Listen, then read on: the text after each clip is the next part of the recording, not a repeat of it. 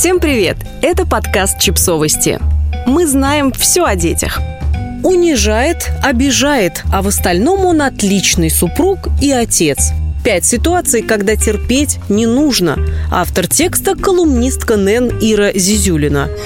Моя подруга прислала в WhatsApp фото с огромным синяком под глазом.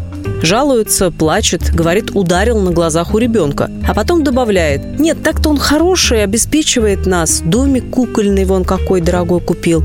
Просто я сама виновата, нужно было промолчать. Мне хочется кричать «Беги, родная, беги! Ты ни в чем не виновата!» Но я знаю, что это бессмысленно. Я так говорю уже несколько лет, и пару раз она даже пыталась уйти, полицию вызывала, но потом все возвращалось на круги своя, по примирению сторон, так сказать.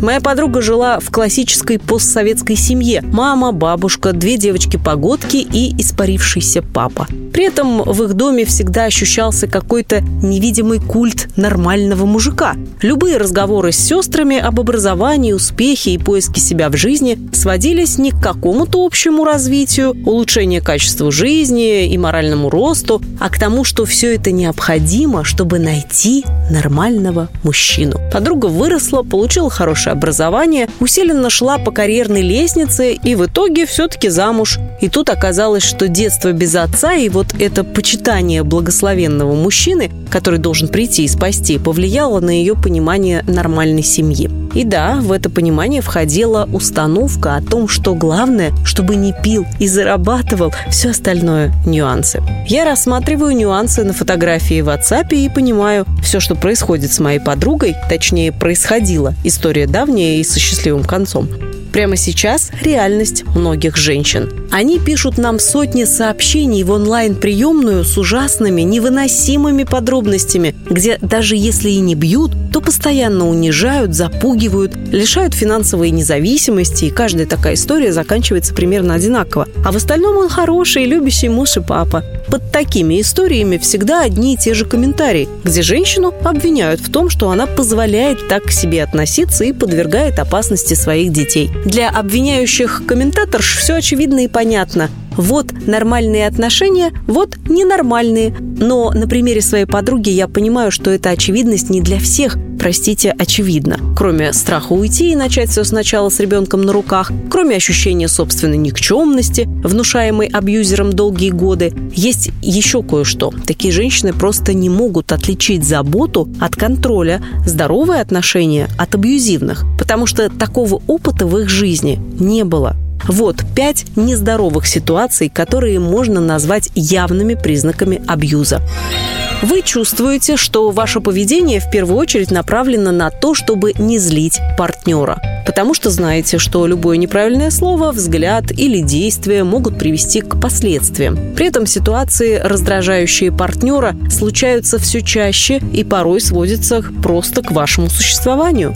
Почему это нездоровые отношения? Это нормально, когда партнеры вслух говорят о том, что их беспокоит или напрягает, но это в любом случае история про двустороннюю связь. Если упреки и недовольство исходят всегда только с одной стороны, а вторая вынуждена защищаться, оправдываться и извиняться, даже когда понимает, что ничего не сделала, это уже не партнерство, а тирания. Обидные шутки – это не шутки. Партнер не замечает ваших успехов, игнорирует старания, но постоянно делает упор на ваших недостатках. А когда пытаешься объяснить, что это тебя ранит, он говорит, что просто пошутил. Почему это нездоровые отношения? Шутка – это когда смешно всем. Если один из партнеров видит в этих шутках оскорбление, а второй не хочет это признавать, это тоже своего рода насилие, только словесное. В здоровых отношениях насилию любого вида нет места. Газлайтинг Партнер постоянно отрицает факты. Что ты придумываешь? Не было такого. И обесценивает ваши эмоции. Тебе не может быть больно. Это со временем заставляет вас думать, что вы действительно что-то напутали, ничего не понимаете и во всем не правы. Почему это нездоровые отношения? Газлайтинг – форма эмоционального насилия, направленная на манипулирование другим человеком. Вас наказывают. Вы снова сделали в понимании партнера что-то не так, и теперь вас игнорируют. Говорят с вами холодно, отвечают односложно или ограничивают финансово. Почему это нездоровые отношения? В целом отношения, где одному из партнеров нужно заслужить любовь или выполнить определенные условия, которые постоянно меняются, чтобы получить финансовую поддержку, не являются равноправными. Это тоже абьюз.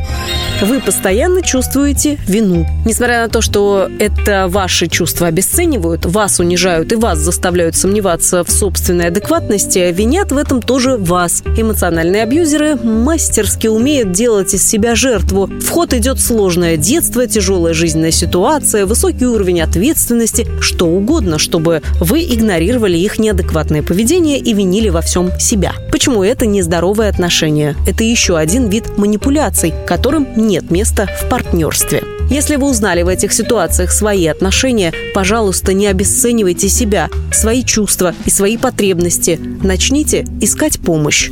Подписывайтесь на подкаст, ставьте лайки и оставляйте комментарии. Ссылки на источники в описании к подкасту. До встречи!